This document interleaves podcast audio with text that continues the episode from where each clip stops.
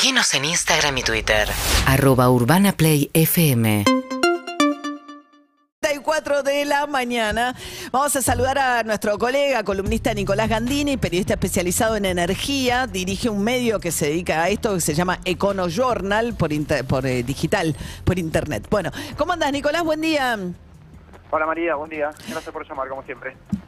Una consulta primera te voy a hacer, porque arrancó en el debate ayer, le viralizaron a Sergio Massa unas declaraciones en las que él se declaraba, digamos, muy crítico de la suba de tarifas en tiempos de Mauricio Macri cuando estaba Aranguren a cargo de energía, ¿no? Diciendo que el ministro tenía que ir a dar explicaciones al Congreso porque era un mega tarifazo, etcétera.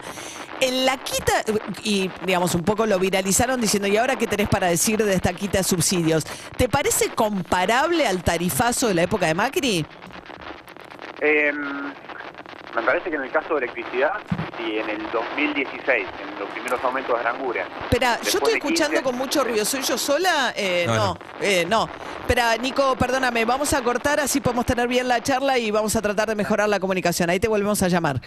Eh, Una comunicación granítica teníamos. Esto debe ser agua bendita que Perón, Evita y Néstor nos tiran de Ay. eso. Eso. ¿Tenés el audio de Massa viejo de Leo por ahí? No. ¿El que se viralizó ayer? No.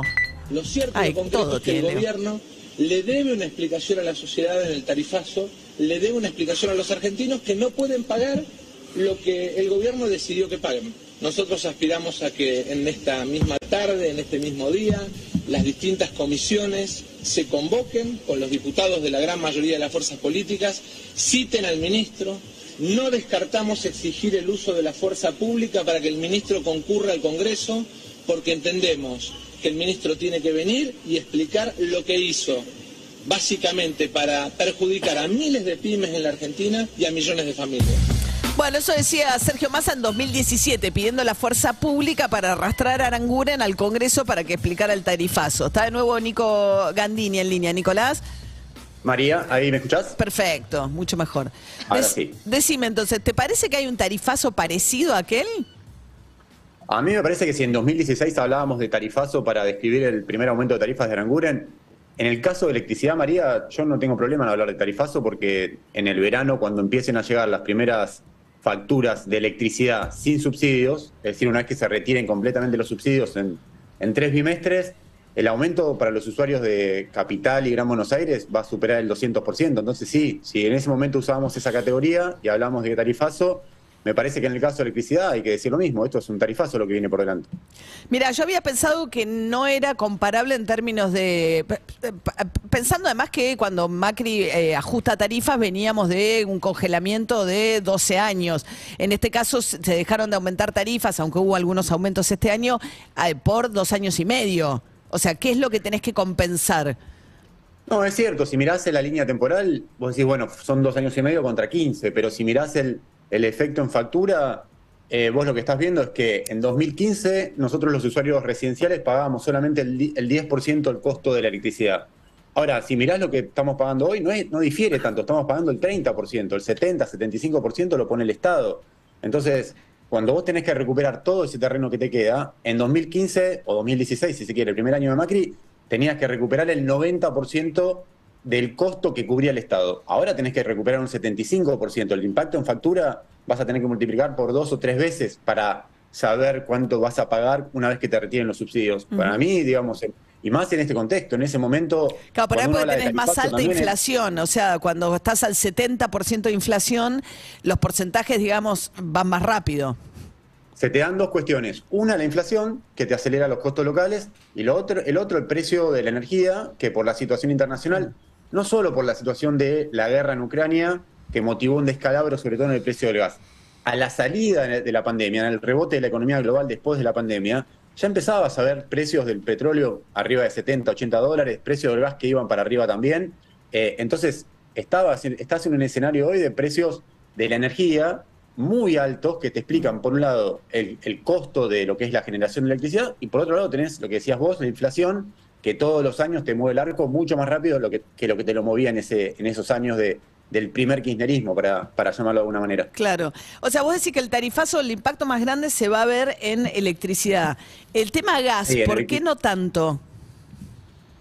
Porque en el caso del gas... eh, Ya está más si se quiere, ajustado, ¿no?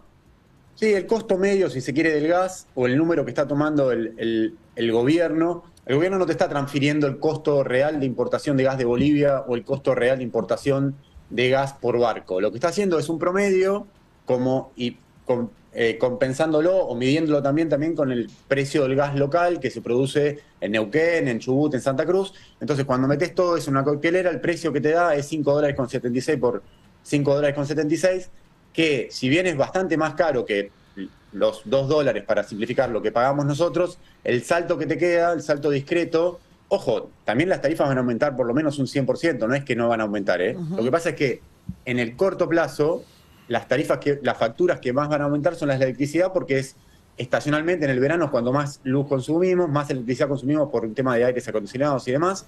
Entonces, el impacto ahí es mucho mayor. En el caso del gas, va a haber que esperar para el- hasta el invierno del año que viene Claro. para poder dimensionar bien el impacto en, en factura. Claro, claro. Yo igual, va, me estuve mirando, me imagino todos estuvimos mirando nuestras facturas. Yo la de gas la tengo como bastante más actualizada que la de la electricidad. No sé si...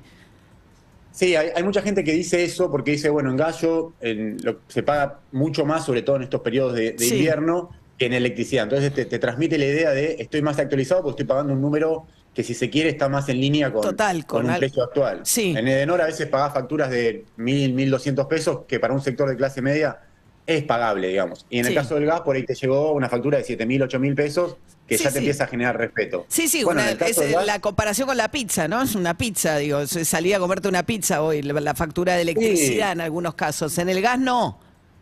Sí, exactamente. A ver, son comparaciones que van a pasar en la- a la posteridad como tristemente célebres, digamos. O sea, esa, esa comparación de la pizza que hizo para en su momento, digamos. Pero, pero en el caso de la luz, si se quiere, son facturas que como se repiten casi todo el año parecidas, salvo en el momento de enero, de diciembre, enero y febrero, que ahí sí dan un salto, eh, en, en el- no, están, no están tan estacionalizadas como en el caso del gas, que vos tenés tres facturas durísimas y después se diluye y, y- y- por ahí en el verano pagás mucho menos que, en electricidad.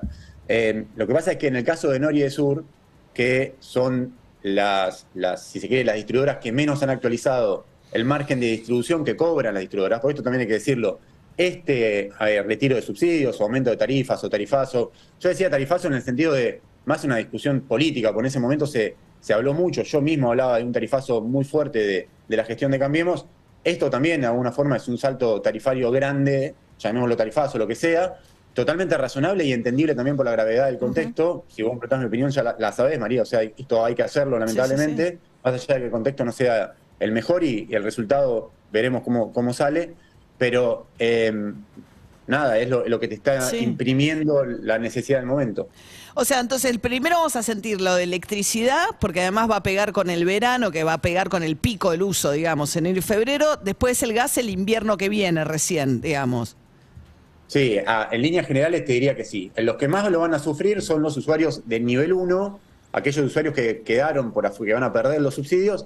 A esos subsidios, a esos usuarios que hoy por hoy son el 30% del, del universo de usuarios de todo el país, una vez que le retienen los subsidios van a tener un salto, un, un- impacto en, en factura, en factura neta, digamos, de lo que tiene que pagar, alto. Alto. En el caso del gas, como ya pasó el invierno, te diría que hay que esperar hasta, hasta el nuevo invierno para saber bien de cuánto va a ser el impacto. Te hago una última pregunta, Nico. El tema de los comercios, ¿qué va a pasar? Porque todo esto es, digamos, eh, casas particulares. ¿Qué pasa con el kiosco? ¿Qué pasa con el almacén? ¿Qué pasa con los comercios?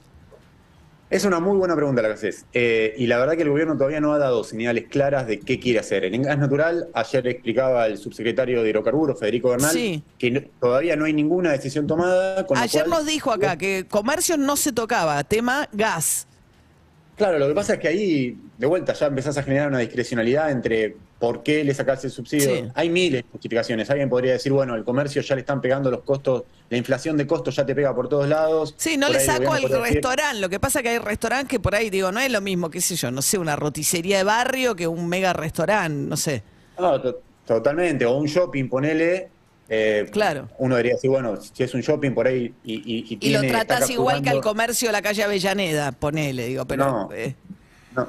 Exacto, pero, pero en el caso del gas te diría no hay una decisión concreta que uno, te- que uno pueda comunicar. En el caso de electricidad sí, por lo menos el gobierno lo que ha dicho es que a los usuarios de servicio general o los comercios, ahí sí se está trabajando en un esquema de segmentación o de retiro de subsidios, pero todavía no está listo, no está maduro Ah. como para comunicarlo, digamos. O sea que por ahora siguen con subsidios todo lo que es comercio. Sí, pero aquel que tiene un comercio y tiene un consumo alto de electricidad, que se prepare porque en pocas semanas o en poco tiempo, según lo que está diciendo el gobierno, va a dar una... Allá hay una decisión política de avanzar en un retiro de subsidios que básicamente es un aumento de la factura para los comercios. En el caso del gas, si bien sería lo lógico, porque si estás haciendo eso en el, en el caso de la electricidad, deberías hacer lo mismo en el gas natural. Pero ahí pesa más no está todavía. oficializada. Claro. Exacto. Parece que no quiere Máximo Kirchner, que hay un tema también, una vez más, de toda la discusión política, y ahí Bernal es más alineado con el kirchnerismo, ¿no? El subsecretario de Hidrocarburos. Bien. En el gas natural lo que, lo que hay, María, y si querés en otro momento lo desarrollamos cuando esté más claro, el diseño de- del, del esquema de segmentación que eligió el gobierno eh, incluye una serie de anomalías complejas desde lo legal, porque un usuario el que más pequeño, por ejemplo, un usuario R31, que es un hogar de clase media media, si se quiere, o, o tipo, va a, va a terminar pagando por el cargo de gas, o sea, el, precio del gas o el cargo que termine pagando por el gas, va a ser mayor que un usuario R32, por ejemplo, que es una categoría más alta, Ajá. que por una cuestión Bien. natural de progresividad. si- Debería si pagar más caro, sí. deberías pagar más caro. Ahí es tan intrincado el instrumento que, que eligió el gobierno, esta cosa de que te subsidie un, un 70% de tu bloque eh, de, de consumo Sí. promedio, pero, pero encima te cobro... el- Hay una cosa medio rara. Rara. Claro, y además Sí. hay una distribución regional, es muy complicado, el gas más complicado. Bien, Nico Está Gandini. hecho para eso, como... Para que no como- entendamos nada. Estamos desde esta mañana tratando de entender la boleta de agua de rolo acá con dificultad también. Bien, Nicolás Sí. Gandini, gracias, ¿eh? Un abrazo, María. Un gracias. abrazo, periodista especializado en energía. Seguinos en Instagram y Twitter. Arroba Urbana Play FM.